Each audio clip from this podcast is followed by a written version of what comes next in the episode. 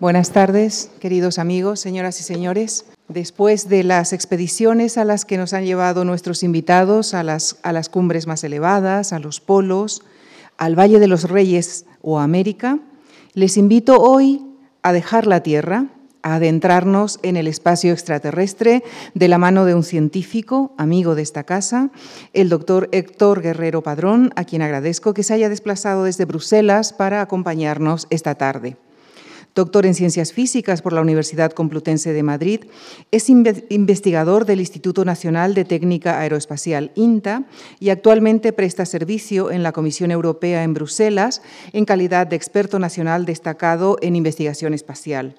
Fue el responsable de los proyectos de la Agencia eh, Europea sobre comunicaciones ópticas no guiadas en satélites. Ha sido profesor universitario en física aplicada.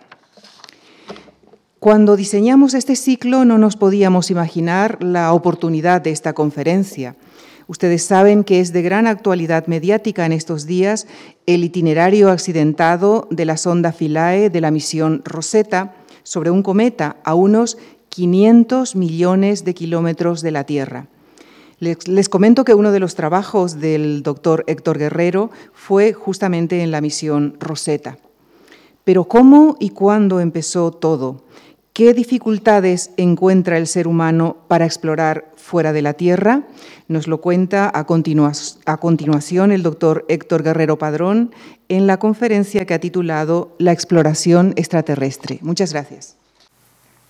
Eh, muchas gracias, Lucía, por tan amable introducción. Y quería también dar las gracias a la Fundación eh, a Eduardo Martínez Pisón y a la propia Lucía por organizar este, este ciclo y eh, invitarme a dar esta conferencia. La conferencia la he titulado La exploración extraterrestre. Por extraterrestre entendemos cualquier cosa que esté más allá de los límites de la Tierra, o sea, fuera del planeta Tierra. Vamos a hacer un viaje y este viaje lo he dividido en cuatro etapas. La primera es la Luna, la segunda es la, el vivir en torno a la órbita terrestre, la tercera será los viajes por el sistema solar y el cuarto, como decía Buzz hasta el infinito y más allá. Comenzamos. Esta es una imagen coloreada de un grabado de la Edad Media que lo que muestra es un misionero, es una de las eh, imágenes originales de lo que es la, astronomía, eh, que el misionero lo que dice es que lo, que muestra la imagen es que si pasara el límite de la atmósfera podría entender los principios de funcionamiento del cosmos. Se ve que son principios un poco mecanicistas, tal como están ahí dibujados. Y fue precisamente Johannes Kepler, un astrónomo alemán, quien eh, hizo las leyes que llevan su nombre, las leyes de Kepler, sobre el movimiento de los cuerpos en el sistema solar. Kepler no lo pongo aquí solamente por esa aportación, sino porque escribió la primera novela de ciencia ficción espacial que se llamó Somnium y que trataba sobre eh, un viaje onírico a la Luna. Realmente la Luna siempre ha sido un objetivo difícil de alcanzar. Y para llegar a la Luna, pues la primera vez que se hizo una novela de ciencia ficción después de la de Kepler sobre esto, ya de manera un poco más moderna, fue eh, gracias a Julio Verne. Julio Verne en sus libros sobre viajes extraordinarios nos llevó a viajar por tierra, mar, aire e incluso al espacio. Esta novela, junto con una de H.G. Wells, inspiró la película del viaje a la Luna. Fue la primera película de ciencia ficción que hubo. Como toda misión científica, empezó con un congreso, un congreso que tuvo su cierta polémica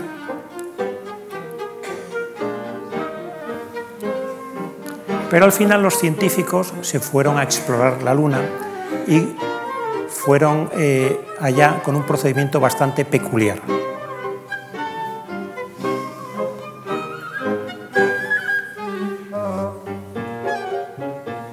Para el público de la época el alunizaje se mostró de una manera no demasiado científica, pero para los científicos de la época ya se mostró un alunizaje más real. Y nuestros exploradores por la Luna tuvieron distintas aventuras en las que interaccionaron con los habitantes locales y para volver a la Tierra naturalmente, pues como la Luna está arriba, simplemente dejarse caer. Y llegar por el procedimiento habitual del amerizaje.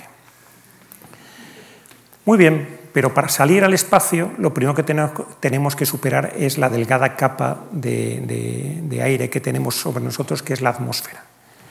La atmósfera realmente es una capa, eh, es, una capa de distintos gases que tiene una estructura pues tenemos la troposfera, la estratosfera, la mesosfera, la termosfera, y que la diferencia entre ellas es que simplemente que según ascendemos en altura va eh, disminuyendo la densidad del aire y luego los perfiles de temperatura van cambiando.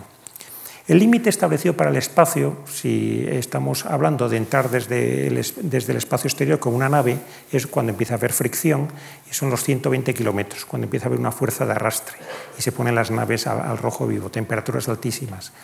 Hay una línea que se llama la línea de von Karman, que es la línea a los 100 kilómetros de altura, que es cuando las aeronaves eh, dejan de tener sustentación, o sea, los aviones no podrían volar. Y debajo tenemos la línea de 80 kilómetros, que es cuando, los eh, cuando una persona que supera esa línea, según la Federación eh, Americana de Astronáutica, pasa a ser ya astronauta. O sea, todo el turismo espacial se basa en esa definición para superar los 80 kilómetros por hora. Si queremos ascender por la atmósfera terrestre, lo primero que se nos ocurriría es el principio de Arquímedes, un globo con aire caliente y ascendería por la atmósfera. Eso ya se conoce desde el siglo XVIII. Pero algo más interesante es, eh, y más avanzado, lo que hizo el explorador Felix von en octubre de 2012, que eh, subió en una cápsula presurizada y llegó a 39 kilómetros de altura.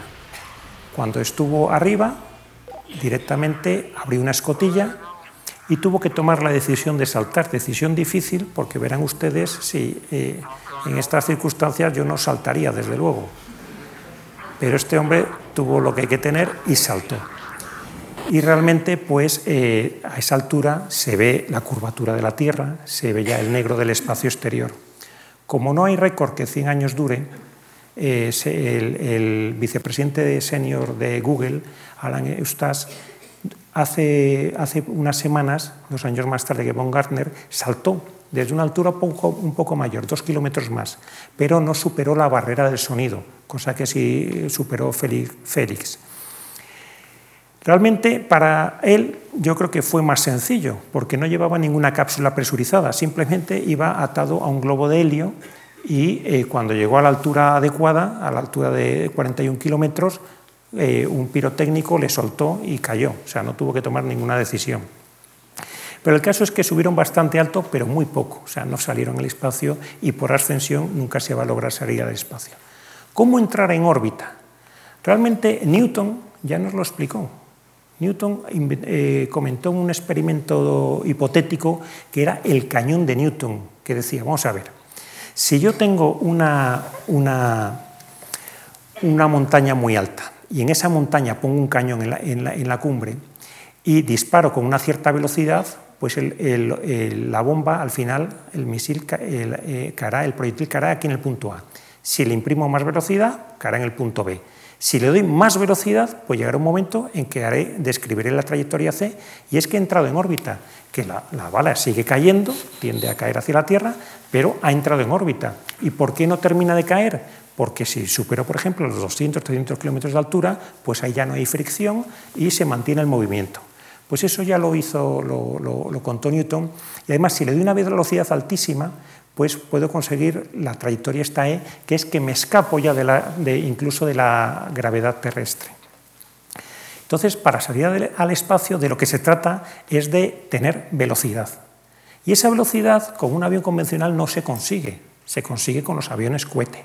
En los años 60 se desarrollaron los aviones cohete X-15, vemos aquí, aquí va el piloto, son aviones bastante grandes, y con estos aviones los subía eh, debajo de un B-52, pues el avión subía, aquí se le soltaba, eh, encendía los cohetes y superaba incluso la línea Karman. Llegaron en el año 63 hasta 107 kilómetros de altura. Pero el avión llegaba hasta aquí y no tenía la velocidad suficiente y no entraba en órbita y, terminaba por caer.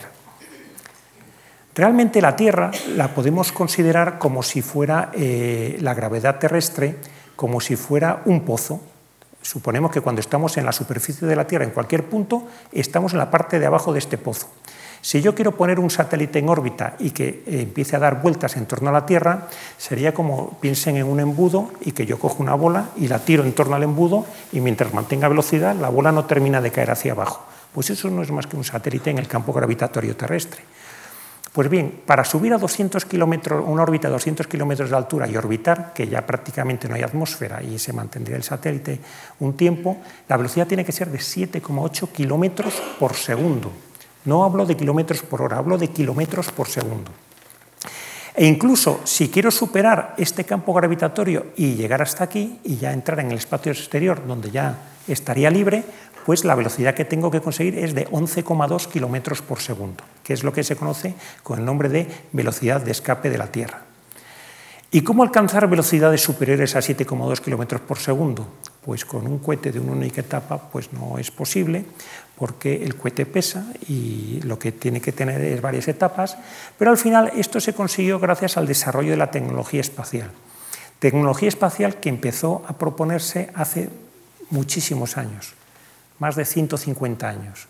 Entonces, eh, hubo cinco pioneros, este es Tsiolkovsky, un ruso, que ya propuso las estaciones espaciales y los cohetes de combustible líquido, Goddard, en la parte estadounidense que hizo cohetes de combustible líquido y que estos cohetes volaron eh, llegaron a volar unos 30, 40, 50 metros al principio y que los, los, periódicos locales se reían de él. Decían, el señor Goddard para ir a la Luna le faltan 399.000 kilómetros porque ha hecho 30 metros ya de altura. O sea, realmente el pobre Goddard sufrió mucho con eso, pero fue pertinaz y al final fue uno de los padres de la astronáutica moderna.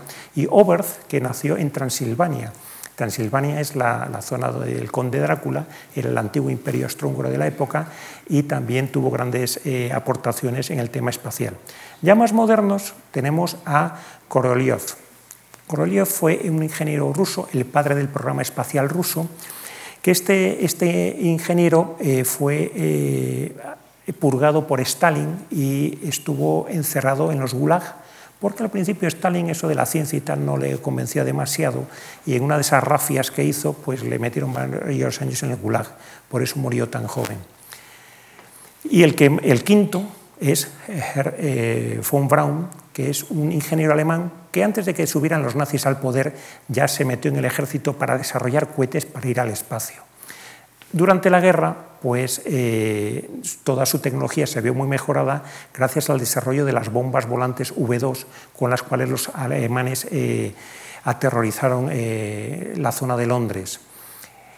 Cuando acabó la guerra, cuando iba a acabar la guerra, von Braun se fue con 500 científicos a pasarse a los aliados, a los estadounidenses, en lo que fue la operación Paperclip, y fueron los que realmente potenciaron luego el programa espacial estadounidense. El lado ruso cogió unos cuantos científicos, aparte tenía a Korolev, y el lado estadounidense tenía a todos los científicos alemanes y aparte tenía a, a, Goddard. El caso es que empezaron, los, los inicios no fueron demasiado sencillos. Esto tiene un poco de sonido, pero y el caso es que todos los cohetes, estos son imágenes del lado estadounidense, porque el hermetismo ruso pues, no permitía sacar imágenes, los cohetes explotaban una y otra vez. La Marina hacía sus cohetes, el Ejército de Tierra hacía otros, y en aquella época el Congreso estadounidense eh, montó la NASA. La NASA, que tiene más de 55 años, y, montó la, NASA y ya eh, de alguna manera uniformizaron todo esto. Mientras tanto, en el lado ruso, pues estaban eh, los rusos eh, lanzaron el Sputnik, el primer satélite artificial que orbitó la Tierra en el año 57. Esto tuvo un efecto devastador, porque eh, en plena Guerra Fría empezó la era espacial y orbitaba en torno a la Tierra, pasaba por encima de Estados Unidos un satélite, algo que no podían parar, que pasaba por encima de su país y que encima emitía señales que los radioaficionados oían. O sea, ¿dónde estaba la impenetrabilidad del territorio estadounidense? Entonces, la carrera espacial empezó eh, ahí y había que mandar un hombre al espacio. Y para eso lo que se hizo fue, lo que se hizo fue empezar a practicar con animales. En este caso, con la perrita laica, que fue el primer animal que viajó al espacio. La vemos ahí con su traje espacial. Y Laika se la mandó al espacio, no había manera de recuperarla porque no había tecnología para ello y murió en el espacio, pero durante el tiempo que estuvo se monitorizaron sus constantes. Pero Laika no fue el único perro espacial soviético, porque hubo toda una ristra de perros que los tenemos aquí y hasta Laika en el año, en el año, hasta Laika en el año 57 pues del año 51 todos estos perros viajaron en, vuelos suborbitales. No tenían tecnología para entrar en órbita, iban en el vuelo y bajaban directamente. Los más famosos de estos son Bolik y Zib. ¿Por qué? Porque Bolik era un perro con entrenamiento espacial, pero se escapó antes del lanzamiento, a dos días del lanzamiento, y entonces los rusos en Baikonur pues salieron y encontraron a Zib, que Zip es como le bautizaron, que significa, es una sigla que significa sustituto de Bolik en ruso. El caso es que estos los lanzaron en su vuelo suborbital. Luego, los primeros animales recuperados del espacio, Belka y Strelka, en los años 60, son héroes nacionales, les hacían sellos. Y luego tenemos los eh, que estuvieron más días en el espacio, 22 días, en el año 66, que además son perros que luego formaron familia y, y tuvieron hijos. O sea, estar en el espacio no impide la reproducción, si podemos verlo así. Mientras que los soviéticos estaban con perros, los estadounidenses estaban con chimpancés. Hubo un equipo de seis chimpancés en el programa Mercury con los que probaban llevarlos al espacio. En particular, este tuvo un vuelo parabólico de unos 250 kilómetros de altura y el pobre mono se estropeó una cosa en el, mecanismo de subida y le metieron 17 veces la aceleración de, de la gravedad. O sea, el mono bajó un poco estresado, pero bueno, sobrevivió. Y mientras los americanos estaban con monos, los soviéticos lanzaron al primer hombre en el espacio, Yuri Gagarin. Yuri Gagarin pertenecía a una generación de pilotos de pruebas soviéticos que se dice que le eligieron por su sonrisa. Los soviéticos sabían del potencial del tema espacial y de la hegemonía, y entonces eh, le eligieron eh, a Yuri Gagarin. Y en este vídeo que voy a poner, cedido por Roscosmos, se ve cómo fue ese lanzamiento. Subió a un misil que en vez de ir una cabeza nuclear lo que llevaba era una cápsula. Este es Koreoliov, el ingeniero principal, llevaba la cápsula con Gagarin y salió al espacio y orbitó.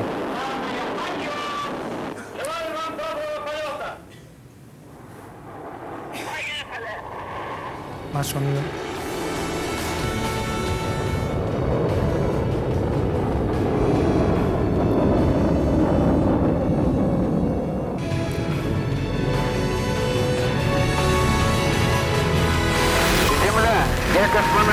Gagarin fue el primer hombre en ver el azul del planeta Tierra desde el espacio. De hecho, se dice que cuando volvió, el premier soviético de la época en una recepción le preguntó, ¿y ha visto usted a Dios? No sabemos lo que le respondió Gagarin. Gagarin fue paseado por todo el mundo como un héroe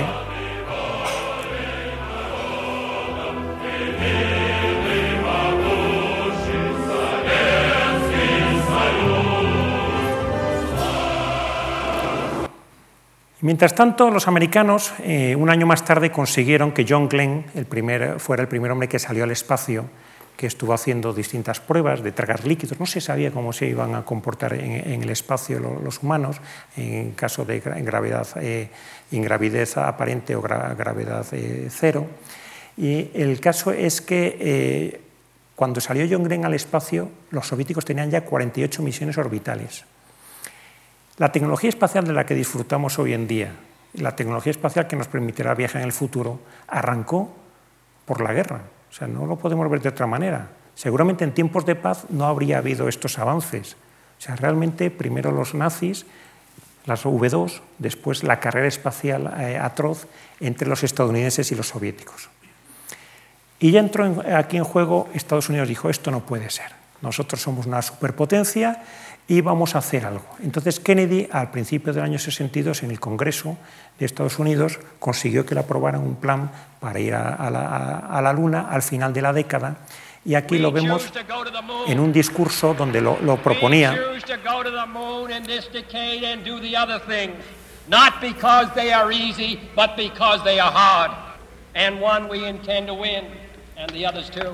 Y algo que pretendemos ganar y los otros también. O sea, realmente estaba a, flor de piel este tema.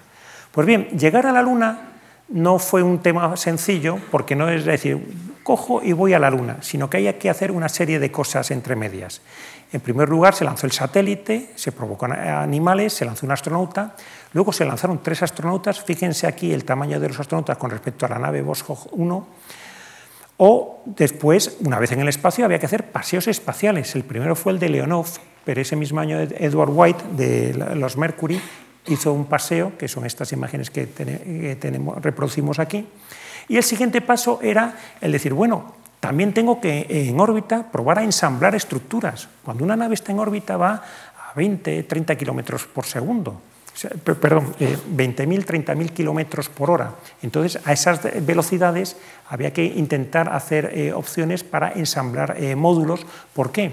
Porque cuando se, fuera a la Luna, en la Luna eh, iba a haber dos naves. Una nave que se iba a quedar orbitando a la Luna y otra nave que se iba a despegar y aterrizar en la Luna. Una vez que aterrizara en la Luna, tenía que volver a la órbita lunar y acoplarse con la otra para volver a la Tierra. Pues eso era mejor probarlo en la órbita terrestre. Y esto fue en torno a la órbita terrestre. Y en torno a la órbita lunar, pues en el año 66 se consiguió, posar de manera suave el Luna 9. El Luna 9 fue una sonda eh, soviética, y digo de manera suave porque bastantes años antes los rusos fueron los primeros en conseguir también el posar una nave en otro cuerpo del sistema solar. Pero vamos, en las naves o se pasaban o daban en la Luna, como la película esta de Julio Verne. ¿no? Pues este Luna 9 fue el primer aterrizaje suave. El Luna 10 ya fue una nave que empezó a orbitar en torno a la Luna y a tomar fotos, o sea, se inyectó en la gravedad de la Luna. Y luego toda la clave de ir a la Luna eran los lanzadores. El, lanzador Saturno 5 fue el que desarrollaron los Estados Unidos y el que tuvo éxito. Y lo vemos aquí, el tamaño de este lanzador con respecto a las torres Kio, si, imagínense ahora cuando salgan, si pasan por Plaza de Castilla, la altura de las torres y ver que esto con su rampa de lanzamiento era mayor en altura, más de 110 metros de altura con la rampa de lanzamiento. El siguiente paso fue la circunvalación de la Luna, que era, vamos con una nave tripulada hasta la Luna, a 400.000 kilómetros de distancia, doy una vuelta a la Luna y me vuelvo. Y eso ocurrió precisamente en la Navidad del año 1968 y en la hora de máxima audiencia de la televisión estadounidense, los astronautas leyeron el, principio del Génesis y en el principio Dios creó todo, etc. Y finalmente el Apolo 11 fue el que llegó a la Luna, ya en el año 1969. Para lograr todo esto, del lado estadounidense, lo voy a contar, no del lado soviético, pues los estadounidenses tuvieron tres programas, el programa Mercury, el programa Gemini y el programa Apolo. En el programa Mercury tuvieron siete astronautas, en el Gemini 16 y en el Apolo hasta 50 astronautas. Las naves Gemini, eh, perdón, las naves Mercurio eran naves con un único tripulante las Gemini ya tenían dos y las naves Apolo tenían eh, tres. Y además había varias naves, el módulo de mando y control, el módulo de alunizaje, etc. Y los costes relativos de estos programas, vemos aquí que al final el programa Apolo costó en, dólares del año 2010 unos 110.000 millones de dólares. ¿Eso es mucho o es poco? Actualmente el presupuesto anual de la NASA son 17.000 millones de dólares.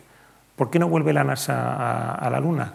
Porque es que no le dejan gastarse todo esto. O sea, realmente esto es un dineral. El presupuesto actual de la ESA, la Agencia Espacial Europea, que la forman 20 Estados europeos y al cual pertenece España, es el miembro fundacional, pues es de unos, no llega a 4.000 millones de, euros al año. O sea, fíjense lo que costó poner hombres en la Luna. Realmente el, Llegar a la Luna fue un reto personal entre dos ingenieros. Los programas espaciales, no nunca lo entendí muy bien, estaban muy centrados en un ingeniero principal. En el lado estadounidense, von Braun, que desarrolló el cohete Saturno V junto con 20.000 personas, o sea, no, lo desarrolló él solo. Y por el lado ruso estaba eh, Korolev, que desarrolló el cohete N1, que nunca tuvo éxito. Y además se da la circunstancia, fíjense, el año 1966, antes de llegar a la Luna, que Korolev murió Murió fruto seguramente de los excesos del Gulag en el, transcurso de una operación que le tuvieron que hacer sin demasiada importancia, pero el caso es que murió. Aparte hubo unos accidentes anteriores y mucha gran parte de la plantilla eh, soviética de ingenieros eh, falleció. El caso es que los estadounidenses son los que llegaron a la Luna y eh, Neil Armstrong fue el primero en pisar la, la, Luna. Para ello, en esta misión lanzaron un Saturno V y cuando ya estaba en órbita terrestre, vemos aquí al fondo la Luna, eh, el módulo de mando y el módulo lunar, pues viajó hasta la Luna. Cuando ya estaban en torno a la Luna, se separó el módulo de aterrizaje y además no operó de manera automática. Fue el propio Armstrong el que tuvo, que era piloto, hacer determinadas maniobras de aproximación porque se chocaba, se quedaba sin combustible y al final pues esto fue bastante emocionante. Lo siguieron más de 500 millones de personas en todo el mundo. Al día siguiente del alunizaje, pues eh, vemos aquí el alunizaje cuando baja por la famosa escalera.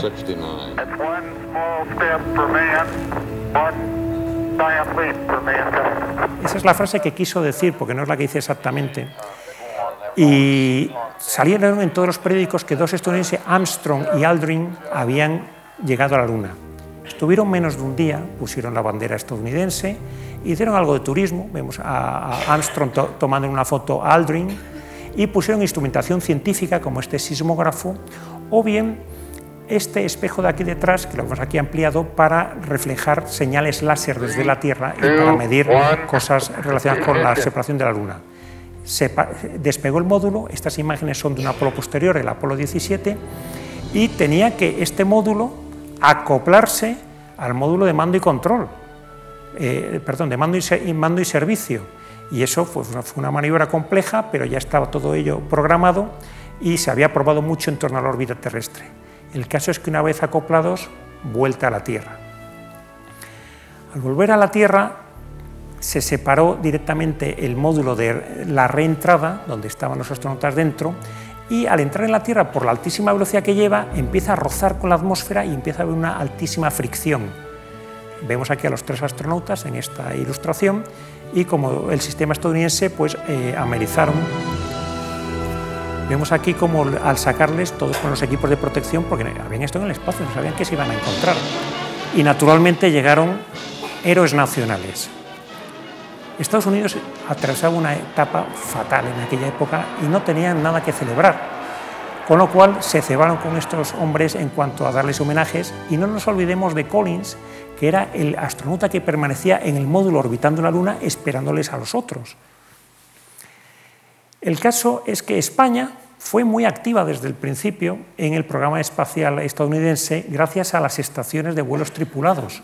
Se montaron en Fresnedillas de la Oliva, en, Robledo de Chabela y en Maspalomas. Son estaciones pues, para mantener contacto siempre con la nave eh, con las naves, aunque la Tierra estuviera girando. Entonces los estadounidenses hicieron acuerdos por todo el mundo, en distintos países, para tener una red de estaciones que, aunque la Tierra rotase, pues los astronautas tuvieran eh, señal con ellos. Y esta se hizo un acuerdo entre España y Estados Unidos, entre la NASA y el INTA. ¿Qué se consiguió con los programas lunares? Pues realmente hubo seis misiones Apolo, con seis alunizajes entre el 69 y el 72, 12 astronautas pisaron la Luna, trajeron 380 kilos de material lunar, llevaron instrumentos científicos, más de 15 clases, recorrieron 90,6 kilómetros con los tres rovers que llevaron en las últimas misiones, pero estuvieron solamente 12,5 días en la Luna. O sea, a la Luna hemos ido, nos hemos asomado y hemos vuelto. Y de eso hace ya muchos años. Y además, en aquella época, el último alunizaje ya ni abrió los telediarios, en el año 72. Y las últimas misiones las canceló Nixon. ¿Y esto por qué? Realmente Estados Unidos estaba sumido en una guerra que no podía ganar. Pese a su superioridad tecnológica, se veía incapaz y era una guerra muy contestada dentro de las fronteras.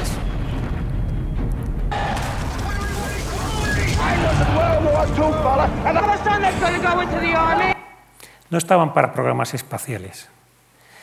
El caso es que los rusos, con la catástrofe del cohete N1, pues no se vinieron abajo y empezaron a mandar misiones tripuladas. Perdón, misiones robóticas, pero con rover, estos son unos robots, fíjense la, tecnología que, que tenían en aquella época, que circularon por la Luna hasta cerca de 50 kilómetros entre los dos que, hubo. Eh, la leyenda urbana que hay eh, había en la época en la, Unión Soviética era que esto no podía estar circulando por allá sin alguien dentro y entonces los rusos de a pie decían que había un enano del KGB que lo habían mandado ahí dentro a mover la, la cápsula. ¿no? Y luego también hicieron misiones para traerse muestras de vuelta a la Tierra, que en tres misiones y trajeron 326 gramos. Los estadounidenses, trajeron 380 kilogramos. O sea, vemos aquí un poco la, diferencia. El caso es que con el material lunar no se puede traficar, no se puede vender y los presidentes, tanto ruso como estadounidense, repartieron por todo el mundo a los distintos países. Las muestras españolas en un momento estuvieron perdidas, no sé si se han vuelto a encontrar pero el caso es que es, eh, patrimonio de la, humanidad. La Guerra Fría terminó al final en el espacio, curiosamente, con el Apolo Soyuz, eh, el acoplamiento entre la Apolo y la Soyuz, cinco astronautas, eh, vemos aquí el logo del Snoopy estadounidense o el oso ruso, los logos de, de, la misión, pues se unieron en órbita en el año 75 y se firmó de algún modo como la paz y empezó lo que es la cooperación internacional en el espacio. Pasamos de punto y tras verlo de la Luna es lo que estamos haciendo para habitar en el espacio. Uno cuando piensa en habitar, ¿qué es lo que le hace falta? Le hace falta una casa. Pues en el espacio se empezaron a montar estaciones. Y las estaciones que se montaron, los, las Salyut, por ejemplo, se montaron siete, vemos aquí pues, unas 20 toneladas, se montó la estación Mir, que la conocemos perfectamente, que lleva muchísimos años y fue, pasó de ser eh, soviética a rusa, porque cayó el muro de Berlín entre medias, o el Scale Up, que era una estación que se hizo con los trozos sobrantes de los... Eh, de, había todavía cohetes eh, Saturno V construidos y se habilitaron para que vivieran astronautas dentro o la estación china, eh, la Tianguan 1, que se ha lanzado en 2011 y que es de 8,5 toneladas, fíjense, la mitad de una de estas pequeñas, es una nave grande. Para hacerse una idea de cómo es esta nave, lo mejor es ver la película Gravity, donde se ve a Sandra Bullock cuando vuelve a la Tierra, es precisamente eh, gracias a esta estación china, está ahí bastante bien recreada. Pero la reina de todas las estaciones es la estación internacional, que es una estación eh, de 450 toneladas. Acuérdense de este número, 450 toneladas en órbita y que está a 420 kilómetros de altura, donde ya no hay prácticamente fricción atmosférica. Y el caso es que esto es el Bernabéu. Si pusiéramos la estación internacional sobre el césped del Bernabéu no cabría, porque eh, mide más que el césped, que es de unos 100 por 70 metros. La estación mide unos 10 metros más por cada lado. ¿Cómo ir y volver a la estación internacional o, al espacio? Pues el sistema más fiable que hay es el, Soyuz. Las naves Soyuz se desarrollaron eh, en la época soviética y la Soyuz 1 fue una nave que eh, tuvo el, primer accidente ruso en el espacio, falleció el astronauta, pero desde entonces prácticamente no hay accidentes. Vemos aquí lo compactado que está por dentro del entorno. Es un sistema simplemente de transporte humano y la vuelta es en paracaídas que para en, Kazajistán y por la, zona, las estepas rusas. El caso es que estos son naves para llevar personas, porque también hay naves para llevar víveres, eh, suministros, las naves de carga, las Progress o el ATV europeo, o ahora están los estadounidenses probando naves ya con capital privado. Los sistemas estadounidenses de subir a la estación internacional, el, que estuvo en vigente hasta el año 2011 fueron los transbordadores espaciales. Vemos aquí el impresionante despegue, que el transbordador espacial cuando despega, al final en el espacio, pues ha perdido estos dos cohetes laterales que se recuperan y el central que no se recupera. Y el transbordador no solamente eh, sirve para llevar astronautas, sino que también hace de carguero espacial. Por ejemplo, lo vemos aquí despegando el telescopio espacial Hubble, que ese que imágenes tan bonitas nos ha traído a la Tierra. Cada vez que se ha estropeado el Hubble y que ha cogido astigmatismo o miopía y que, hay que se ha subido a arreglarlo, pues ha subido un transbordador que con el brazo robótico lo coge y los astronautas lo terminan de arreglar. La ventaja de este avión espacial es que volvía eh, rozando con la atmósfera, tenía por debajo un recubrimiento cerámico que se lo permitía y finalmente aterrizaba pues, como un avión normal en un, aeropuerto. Los rusos desarrollaron el sistema Buran, que es un sistema muy similar y que logró ir al espacio, pero de manera automática y aterrizar. El entrenamiento para subir al espacio es complejo y duro. ¿Por qué? Porque, por ejemplo, hay que aprender a manejarse en la ingravidez. Estos son vuelos parabólicos en los cuales el avión cuando sube y empieza a caer, pues uno se encuentra como en caída libre. Vemos aquí a este astronauta que no pasó las pruebas, claramente, practicando sobre terreno lunar y otra prueba que hay es el tema de la aceleración, pues en las centrifugadoras se les somete a varias veces la aceleración de la gravedad a ver cómo responden los, astronautas. Esta es la misma centrifugadora, es una centrifugadora, tiene aquí el eje y este módulo de aquí pues, pues va, girando. El caso es que una vez ya en el espacio, pues esto es, la ISS es pues como un hotel. Hay habitaciones para dormir, se tienen que atar porque si no saldrían volando dentro de la nave. Esto es la ducha en el Skylab eh, o el, servicio en la ISS. Tenemos también, se dan sus festines, debe ser una fiesta de cumpleaños, no sé de quién, hay, nueve astronautas. O vemos astronautas, el astronauta español Pedro Duque o el astronauta nació en España, eh, eh, Díaz Alegría, que está nacionalizado americano y esta es cuando fue comandante de la ISS, la última misión que estuvo siete meses en órbita. El caso es que en el espacio hay que investigar, por ejemplo, crecer alimentos. Las misiones de altísima duración, pues habrá que llevar comida, porque la comida congelada a los X años pierde sus propiedades. Pues hay que ver eh, qué tipo de comida se puede llevar. Muchos experimentos eh, médicos y psicológicos. Este es Sergei Kirkalev, que tiene el récord de permanencia en el espacio, 803 días, este astronauta ruso y luego hay experimentos que hay que hacer en el espacio, con lo cual hacen actividades extravehiculares. El principal problema del espacio es la radiación espacial. ¿Por qué? Porque eh, el Sol está constantemente emitiendo partículas, protones, electrones de altísima energía. Gracias a que en la Tierra tenemos un cinturón de campo magnético, Gran parte de esta radiación eh, se nos apantalla. Por eso la Estación Espacial Internacional está debajo de esos cinturones de radiación, orbitando a unos más de 400 kilómetros de altura. Si pensamos en el astronauta como un sistema vivo, que es lo que es al final, pues eh, tenemos que, eh, gracias a que ha habido 540 astronautas en órbita, con más de 122 años de experiencia acumulada, pues sabemos que la radiación, naturalmente, no nos haría falta irnos al espacio para esto, genera cáncer. Pero que en el espacio no tenemos la radiación de rayos X que podemos tener aquí, tenemos radiación ionizante de muy alta energía. De tal manera que el, principal problema de ir, por ejemplo, a Marte es que los astronautas eh, generarían cáncer. El riesgo de generar cáncer le sube al 5 al 10% para trayectos de unos 6, 8 meses, porque no hay manera de apantallar esa radiación. Me dirán, no, no, bueno, esto es cuestión de poner plomo. Pues no, porque si uno pone plomo, los rayos cósmicos de altísima energía, según pasan a través del plomo, es peor, porque van perdiendo energía, pero van generando partículas, lluvias de partículas, chorros de menor energía, a los cuales el cuerpo humano es además más sensible. Por eso la radiación es un gran problema. Y luego todos los problemas derivados de la ingravidez, por ejemplo, los astronautas tienen trastornos del sueño, eh, les cambia el gusto, los fluidos se les redistribuyen, eso les provoca eh, problemas en la visión, la pérdida de masa muscular, tienen que estar haciendo constantemente ejercicio, incluso la descalcificación. Bien, nos vamos al siguiente punto que es la exploración del sistema solar. El sistema solar es un entorno al Sol, esto no está a escala, pues tenemos una serie de planetas, asteroides, cometas que están orbitando. Realmente son muchísimos los objetivos a explorar. Si nosotros pusiéramos la Tierra, eh, el, Sol en la Puerta del Sol en Madrid y pusiéramos eh, Plutón en las Islas Hawái, para que vean un poco las distancias que hay, pues la Tierra más o menos estaría por Teruel.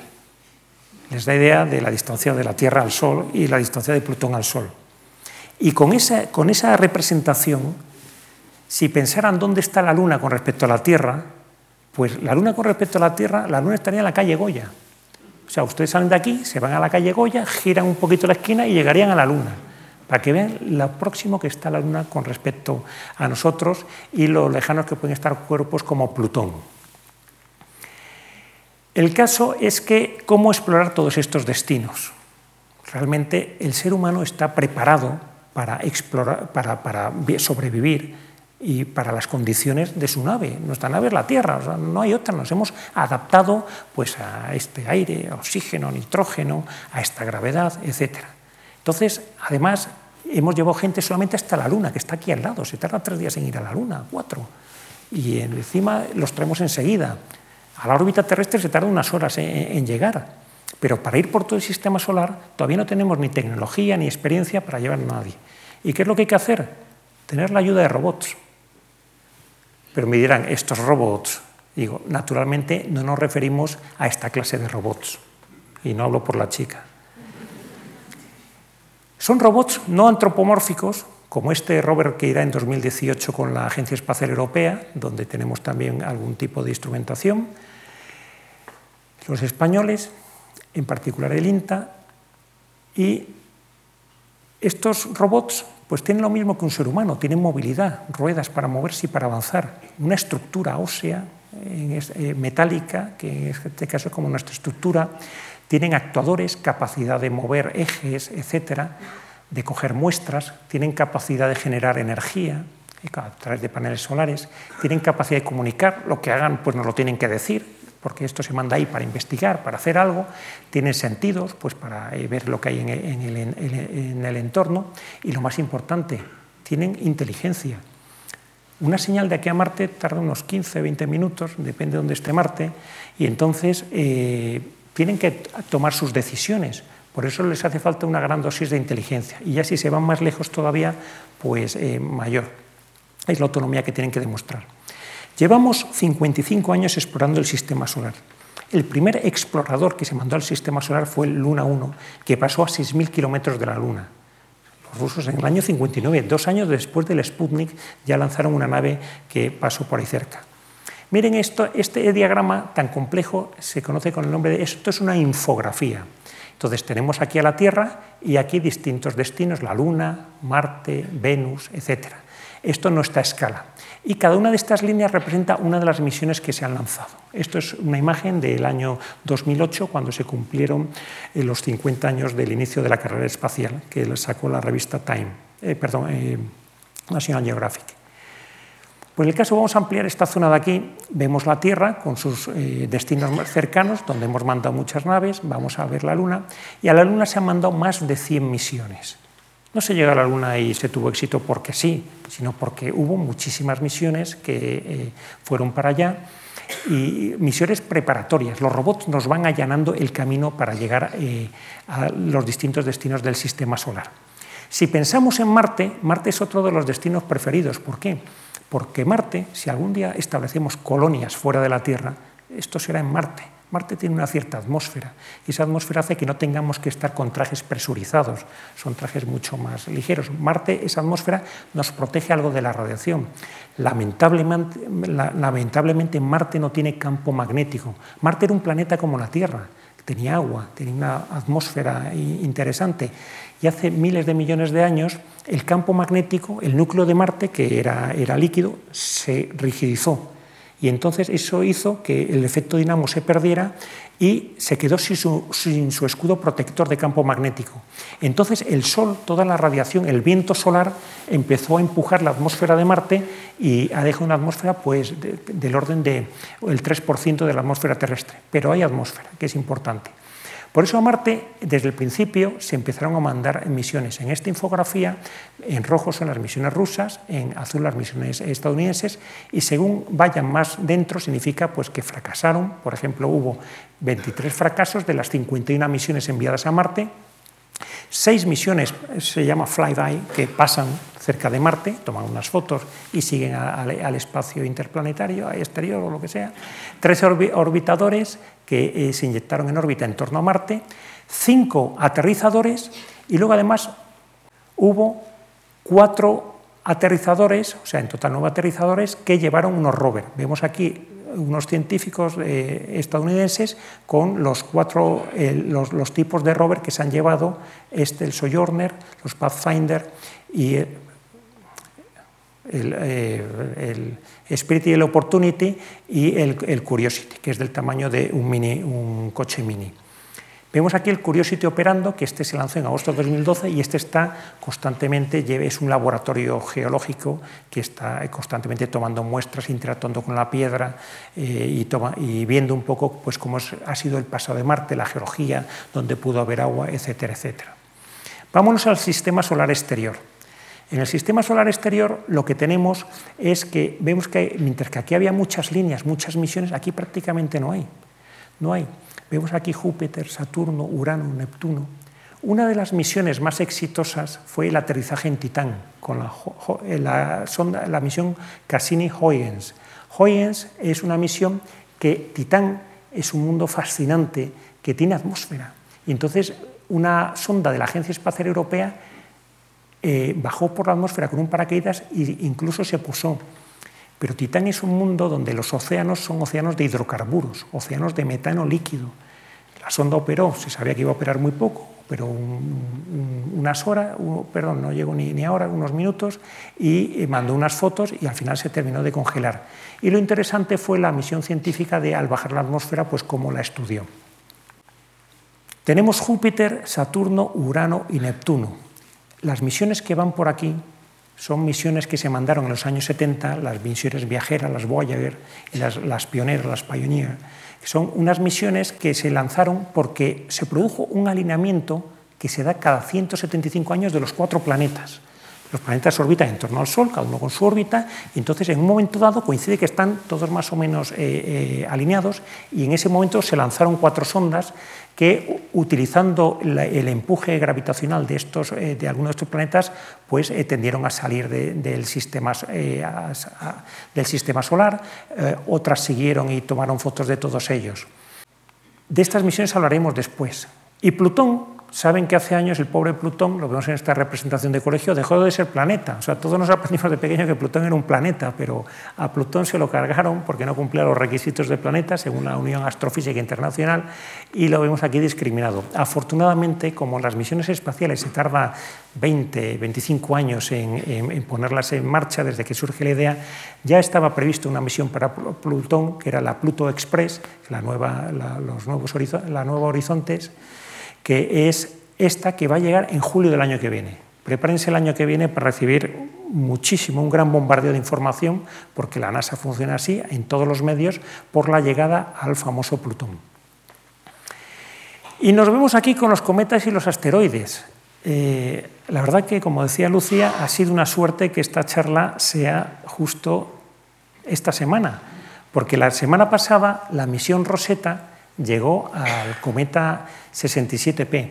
Este es un cometa, un cometa es un cuerpo que va por el sistema solar y que es, como una bola de nieve sucia, con piedras, etc. Entonces, cuando se va acercando al Sol, son cuerpos que. Este es el cometa Halley, que es el cometa del portal de Belén, el de la estrella de, de Belén. Teóricamente es el cometa Halley. Y entonces, cuando se van acercando al Sol, empiezan a evaporarse, se calientan y salen geysers y una serie de cosas que generan esta especie de halo. Pues bien, la misión Cometa lo que ha ido ha sido a buscar a un cometa cuando todavía estaba casi cerca de la órbita de, de Júpiter, cuando todavía estaba frío, se ha puesto a dar vueltas en torno a él y entonces le ha lanzado una nave que ha cometizado, que la vamos a ver ahora. El cometa previsto no era el 67P, sino el cometa Virtanen, pero como la misión tuvo una serie de retrasos, pues no se llegó al cometa Virtanen y hubo que buscar otro cometa. Pero como hay miles de millones de cometas, eh, pues eh, realmente eh, se encontró enseguida uno. Esta es la misión Rosetta, vemos aquí el módulo Philae, y estos dos instrumentos son las cámaras Osiris, que son los ojos de la nave, que es donde trabajó el INTA junto con otros grupos españoles, y concretamente en el desarrollo de las ruedas de, filtros. Se lanzó con un Ariane 5 en el año 2004 y llegó este verano al cometa Churi, que es como se le llama coloquialmente. Lanzó la, la sonda Philae esta es una sonda con tres patas que lleva unos arpones en los extremos de estas patas porque, y baja muy lento, a 18 centímetros por minuto. De tal manera que va muy despacio porque el cometa casi no tiene gravedad. Entonces, cuando toca, puede pasar lo que realmente pasó, que rebotó. Y no se pudo anclar, no se dispararon los arpones. Al final, tras dos rebotes, llegó y se, uno de los arpones se ha clavado y empezó su misión científica, a tomar algunas fotos, a, eh, mandó ondas de radio para hacer una radiografía a través del cometa para ver la estructura, teniendo Rosetta al otro lado, o incluso pues creo que, ha tomado hasta una muestra de material. Pero ahí hay el problema. El problema es que con esos rebotes no ha caído en una zona eh, con luz. Y la zona en la que ha caído Rosetta es una zona que le da la sombra y tiene solamente una hora y media de sol al día, con lo cual no tiene eh, insolación suficiente como para cargar sus baterías. Entonces, ahora la sonda ha quedado hibernada y se está esperando a que se acerque un poco más al sol y que la temperatura no siendo muy alta, por lo menos pueda recargar más, más baterías y poder seguir con su misión. Esta es la primera foto que lanzó Rosetta, ya aterrizada. Esta es la, pata de Philae. Eh, eh, eh, Philae manda sus fotos a Rosetta y Rosetta las manda a la Tierra. Y vemos aquí el material. Esto es un fósil de la formación del sistema solar. O sea, esto no ha sufrido ninguna geología, ningún efecto de ninguna atmósfera. Esto es el sistema solar según se formó, eh, era así, trozos de piedra que se van agregando. O sea, realmente es espectacular este, esta, misión. Y nos encontramos con el origen del agua en la Tierra. Se piensa que en, la, Tierra el, agua era, eh, vino a través de cometas. Si pensamos en todo el agua de la Tierra, en todo el agua superficial que está en la Tierra, los océanos, los lagos, etc., y la reducimos a una esfera, pues tendríamos una esfera más o menos de este diámetro. ¿vale? Piensen en esta, esta esfera, la voy a coger de aquí, este sería el diámetro de la... Esto sería el agua. Esto perfectamente, si fueran cometas, podría llegar a la Tierra y se dice que el agua que tenemos viene de, los cometas. Realmente eh, luego han surgido teorías, por ejemplo, hace unas semanas se dijo que, bueno, pues que se ha estudiado que los, meteoros originales pues, tenían cierta cantidad de agua, que el agua es imprestado, etc. Pero Cometa, cuando despierta y Philae, y aparte la misión, eh, la misión Rosetta, pues nos aportará mucha información sobre eh, esta duda. Las próximas expediciones tripuladas, porque ahora hasta ahora estamos hablando de expedición robótica. No se ha tirado la toalla con salir al espacio e ir más allá de la órbita terrestre, ni mucho menos. Lo que tenemos es la idea de volver a la Luna, misiones ya de hasta seis meses de duración, o incluso capturar un asteroide. Esto es lo que la NASA está ahora mismo eh, predicando. No sé, con, eh, hay, una serie de, de, gente en contra porque dicen que esto es bastante caro. Serían misiones de unos 13-14 meses. Por otro lado, tenemos el famoso aterrizaje en Marte, que tardaría unos tres años la misión. Y me dicen, ¿pero por qué tres años? Sin ir a Marte se tarda de seis a ocho meses. Tres años por lo siguiente, porque eh, uno no puede ir a Marte cuando quiere, uno puede ir a Marte cuando Marte y la Tierra se están acercando. Y esa ventana de lanzamiento es cada 26 meses. Y 26 meses significa que yo me voy para allá, en un momento dado lanzo, tardo 7 ocho meses en ir, y no me puedo volver. Tengo que esperar hasta la siguiente ventana, 26 meses después, para poder volver. Por eso las misiones a Marte son misiones de unos tres años. Esto, estas misiones que se dice ahora de ir a Marte, que es casi como un reality show, de que se apunte uno y vaya y tal, eso es, totalmente inviable. O sea, realmente la radiación que hay, eh, la propia eh, supervivencia en Marte, o sea, no hay tecnología ahora mismo para ir para ello. Se habla de a partir del 2040 eh, llegar a Marte. Para todo esto, eh, los rusos están eh, construyendo el lanzador Angara, un lanzador de alta capacidad. Los estadounidenses tienen el SLS, que en el año 2017 veremos el, primero de ellos.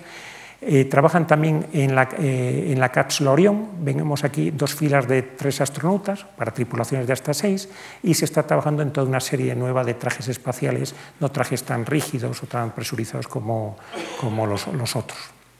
Realmente yo eh, veo que el dinero público para ir al espacio, pues naturalmente los gobiernos lo van poniendo, pero es que no tenemos guerra ahora mismo, o sea, no hay una guerra de ir al espacio. Quizás la intrusión china en temas espaciales que no les dejan estar, por ejemplo, en la Estación Internacional, dinamice el, proceso ahora mismo.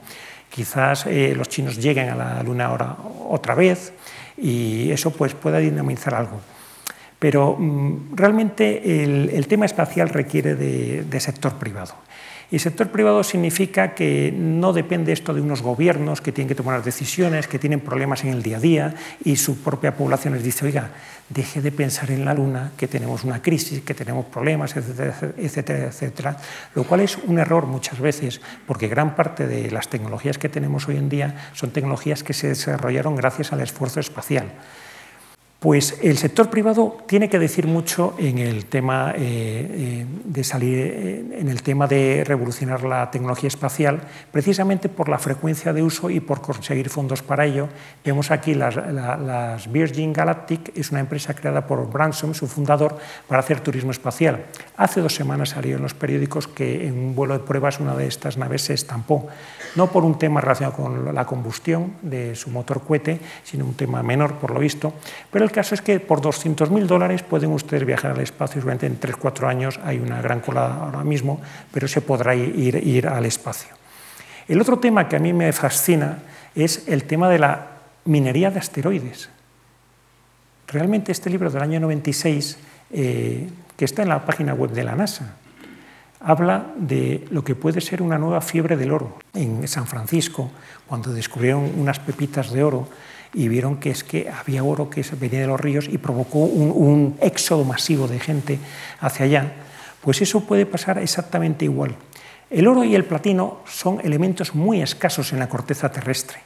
Realmente si cogemos las cifras de todo el platino extraído a lo largo de la historia de la humanidad, que bueno, eh, habrá algo, algo de platino que no se conoce, pero cabe todo en un bloque de 6 por 6 por 6 metros. Imagínense, un bloque aquí de 6 por 6 por 6 metros tendría todo el platino que se ha extraído en, la historia de, la humanidad. Y el oro sería un bloque de 21 metros de lado. O sea, realmente son materiales muy escasos. Y cuando ven un poco de oro o platino, remueven toda una montaña para entrar en ello. ¿Por qué? ¿Por qué son tan escasos? Pues son escasos por lo siguiente, porque la Tierra es un planeta que tiene la gravedad y se ha producido un proceso de diferenciación. En la formación del sistema solar había una nebulosa llena de materiales y estos materiales pues, se iban nucleando en torno a, planetesimales que se llaman, que van limpiando la órbita. Entonces, al ir limpiando su órbita, cada vez son más grandes, cada vez tienen más gravedad y entonces cada vez se le acercan más pequeños trozos que hay por el sistema solar, por la nebulosa solar. El caso es que eso, además, eh, produce, son materiales radiactivos y aparte son materiales, esas colisiones, es un cuerpo muy caliente. Y entonces, al ser un cuerpo caliente y tener gravedad, pues todos los materiales pesados, los elementos eh, de alto número atómico, tienden a ir hacia el centro. Entonces, al oro, al platino, les corresponde estar dentro de la Tierra, en el núcleo. Sí tenemos oro y platino, pero en el núcleo. El manto, como eh, tiene unas corrientes de convección, pues con esa corriente de convección, de vez en cuando oro-platino surge hacia arriba y por unos procesos químicos en la zona de las fallas, eh, de, las, de, las, fallas tectónicas, etcétera, donde se unen las placas, pues por ahí tiende a formarse algo de material y ahí están las minas. Pero en el caso de los asteroides esto no es así. ¿Por qué? Porque los asteroides son más pequeños, tienen menos masa y realmente eh, su gravedad es menor y la distribución de elementos como el platino, el iridio, el oro eh, son más frecuentes en la superficie. Realmente, eh, si pudiéramos ir a un asteroide y hacer minería, tendríamos acceso a este clase de materiales. piensen que la extinción de los dinosaurios hace 65 millones de años, pues eh, se pensó que fue por un gran eh, meteorito que cayó en el Golfo de México, en Yucatán, porque todos los fósiles de esa época tienen un mayor contenido de iridio, y el iridio es muy frecuente fuera, en la Tierra está, es, muy raro. El caso es que el proceso por el que podemos tener, eh, supongamos que tenemos un asteroide suficientemente grande y que se han venido hacia, hacia el centro, por diferenciación, todos estos materiales pesados. Como están chocando entre ellos a lo largo de la historia en los cinturones de asteroides, etcétera, y muchas colisiones, pues eh, con estas colisiones pueden salir elementos del centro que sean fragmentos con abundancia de elementos pesados. Por eso, si encontramos estos elementos, tendremos gran capacidad de tener una minería de asteroides rentable. Sin embargo, esto es algo eh, actualmente pues, mm, casi ciencia ficción por el coste que llevaría asociado. La NASA propone una misión para coger un objeto de estos eh, eh, cercano a la Tierra y traérselo a una órbita lunar para empezar a hacer pruebas con astronautas sobre un asteroide. Y ya terminamos, nos vamos más allá. ¿Más allá de dónde? Pues más allá de los límites del sistema solar. Las viajeras y las pioneras que se lanzaron en los años 70, se sabía que eh, con el tiempo iban a salir del sistema solar. Veremos luego lo que significa salir del sistema solar. Y de hecho llevaron unos mensajes. Una de ellas las, Voyager llevaban unos discos de oro con todos los sonidos, es decir, el saludos en prácticamente todos los idiomas de la Tierra, sonidos de animales, sonidos frecuentes en la Tierra. Y en la parte de atrás del disco, porque esto es un vinilo, un vinilo un poco caro, eh, vienen las instrucciones de cómo sacar los sonidos de ahí, todo de manera gráfica. También llevan una placa diciendo quiénes somos. Esta placa es Aquí, esta es nuestra estrella, estas son las distancias a distintas estrellas importantes eh, que vemos en el firmamento y aquí una especie de codificación muy sencilla de las distancias a las que estamos para que sepan de dónde les llega este mensaje. Esto es como un mensaje en una botella, decía Carl Sagan, el gran divulgador de los 80, un mensaje eh, en el océano cósmico donde además se dice pues, que somos los hombres eh, y mujeres de la Tierra y que venimos en sol de paz, y cómo salió la nave de nuestro sistema solar. Estos mensajes están ahí y algo muy bonito que es la Voyager, la Voyager 1, cuando todavía le funcionaban las cámaras, porque estas se lanzaron en los años 70, o sea, la mitad de los instrumentos ya no les funcionan, se han ido estropeando. Cuando todavía le funcionaba la cámara, se le dio una orden que se le dijo, oye, vuélvete hacia nosotros y sácanos una foto. Y esta es la foto más lejana que se ha sacado de la Tierra se ve un punto azul, que es donde estamos nosotros, suspendido en lo que es la Vía Láctea, que se ve por detrás. ¿Dónde acaba el sistema solar? El sistema solar realmente es la zona de influencia del Sol. Tenemos aquí el Sol y el Sol está emitiendo esas partículas que es lo que configura el viento solar. Pues aquí vemos las cuatro naves, la, Pionera 10, la 11, la Voyager 2 y por aquí ha salido la Voyager 1 y este sistema, este, este, viento solar entra, es radiación que sale, que de repente se encuentra con rayos cósmicos galácticos que tienden a entrar. Esta radiación que sale lleva un campo magnético asociado que lo que hace es deflectar estos rayos cósmicos. Pero cuando estamos suficientemente lejos del Sol, ya la intensidad del viento solar es menor que la intensidad de los rayos cósmicos galácticos. Y si traspasáramos esta frontera, llegaríamos al espacio interestelar. El primer artefacto eh, hecho por el hombre que ha superado el límite este y que ha entrado en el espacio interestelar es la viajera 1, que está ahora mismo a más de 18 horas luz. O sea, cuando se le manda una señal, tarda 18 horas en llegar y luego la respuesta nos llega en otras 18 horas. Para eso esas estaciones grandes que, se montaron en el programa Apolo, luego evolucionaron a la red de espacio profundo de la NASA, la ESA tiene también otra, y es la que tenemos aquí, unas, estaciones, unas antenas gigantescas, que la más grande tiene 70 metros de diámetro. Es como coger la, Plaza de Toros de las Ventas, el, coso de las ventas, y ponerlo en, una antena. ¿Por qué? Porque están tan lejos que tienen que coger esa señal, focalizarla, etc. Y, gracias a esas estaciones podemos comunicarnos con ellos. ¿Por qué sabemos que ha salido el sistema solar la Voyager 1 pero no la Voyager 2? Porque el viento solar la Voyager 1 tiene un sensor que mira hacia adentro y otro que mira hacia afuera. Y entonces el sensor que mira hacia adentro ve, está recibiendo ya menos radiación que el que mira hacia afuera que recibe más radiación. Y esto ocurrió en agosto del año 2012. La Voyager 2 todavía está dentro del sistema solar. Bien, tenemos capacidad incluso de salir del sistema solar, ya de pasar nuestro último confín. Pero ¿dónde ir? Pues para ver dónde ir tenemos que entender ¿Por qué tenemos vida en la Tierra? Vemos aquí las estrellas y aquí vemos planetas. Pues un, sistema como el Sol, que tiene sus planetas, por ejemplo Venus, eh, la Tierra, eh, Marte, pues esta zona de aquí es lo que se llama la zona de habitabilidad, que se caracteriza porque ni es demasiado caliente ni es demasiado fría, con lo cual eh, aquí podemos tener atmósferas, podemos tener agua líquida y eso son precursores de la vida. El caso es que eh, con una serie de técnicas y de sistemas en el espacio, uno se llama Kepler, de la NASA, pues se están detectando, hay casi cerca de 2.000 planetas extrasolares, lo que se llaman exoplanetas, que se han detectado en distintas estrellas. Y de estos planetas se han detectado muchos que son planetas posiblemente habitables.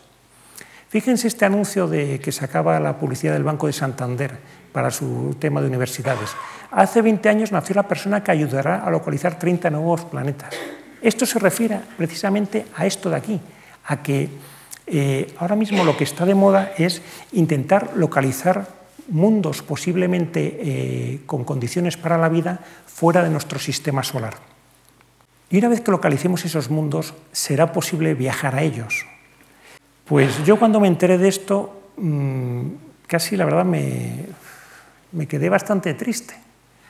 Y por lo siguiente, si nosotros quisiéramos viajar a nuestra estrella más próxima, la Alfa Centauri, que está a 4,2 años luz de distancia, tendríamos que, vamos a suponer que tenemos una nave de 1.000 toneladas, la estación internacional eran 450, y que podemos poner esa nave al 10% de la velocidad de la luz. Como está a 4,2 años luz, tardaría 42 años, años en llegar. Pero hombre, con 1.000 toneladas, es un submarino nuclear ah, de los grandes, pero bueno, se podría estar ahí 42 años y, formar una vida y, de todo, ¿no? Una nave grande para ir hacia allá. Pues según la teoría especial de, Einstein, de la relatividad, para poner una partícula de mil toneladas a esa velocidad, hace falta toda la energía que se consume en el planeta Tierra en un año. O sea, tendríamos que subir a la órbita del orden de 7.000 toneladas de barras de uranio enriquecido y la central nuclear y todo, etcétera, etcétera. ¿Esto a qué nos lleva? Naturalmente estamos eh, empezando el siglo XXI, la tecnología evolucionará, etcétera, etcétera, pero es que estamos muy lejos de los demás. Esto nos lleva seguramente a que pueda haber muchos mundos habitados con otras civilizaciones, gente como nosotros, en otras estrellas pero que nunca tengamos la capacidad de vernos con ellos, porque realmente la física, el mundo de la física, esto pues empieza a ser real. No les voy a contar la película Interestelar, que se estrenó hace un par de semanas, pero ellos resuelven el tema del viaje espacial con pues, los agujeros de gusano y una serie de cosas del espacio-tiempo, unifican un poco la teoría de la relatividad con la teoría cuántica y al final pues logran viajar. Pero ya a partir de aquí me tengo que quedar en el campo de la especulación y de la ciencia ficción. Realmente es mejor soñar, ya lo hacía Julio Verne, porque si no, no, nos quedaríamos sin capacidad de, pensar que algún día podremos salir eh, a abandonar nuestro sistema solar. Todavía nos queda muchísimo por hacer en el sistema solar, como, hemos visto. ¿Y por qué buscar exoplanetas posiblemente habitables? Precisamente porque eh, si encontramos esos candidatos, hacia esos candidatos podemos girar nuestros radiotelescopios a ver si esos planetas tienen actividad electromagnética. Nosotros mismos lo que estamos haciendo es lanzando señales a distintas estrellas, señales que llegarán en 100 años luz, 200 años luz, diciendo, oye, que estamos aquí. Seguramente otras civilizaciones por ahí lo han hecho. Pero claro, el universo está lleno de estrellas. Tenemos que intentar enfocar nuestros esfuerzos a esos mundos. En ese sentido tenemos la película Contact, una película de Carl Sagan, de la novela de Carl Sagan del divulgador, que es una chica, Judy Foster, que con la red de antenas de espacio profundo, eh, perdón, esta red de radiotelescopios, pues detectan una señal que viene de otro mundo. No les cuento la película porque es bastante interesante. Y el caso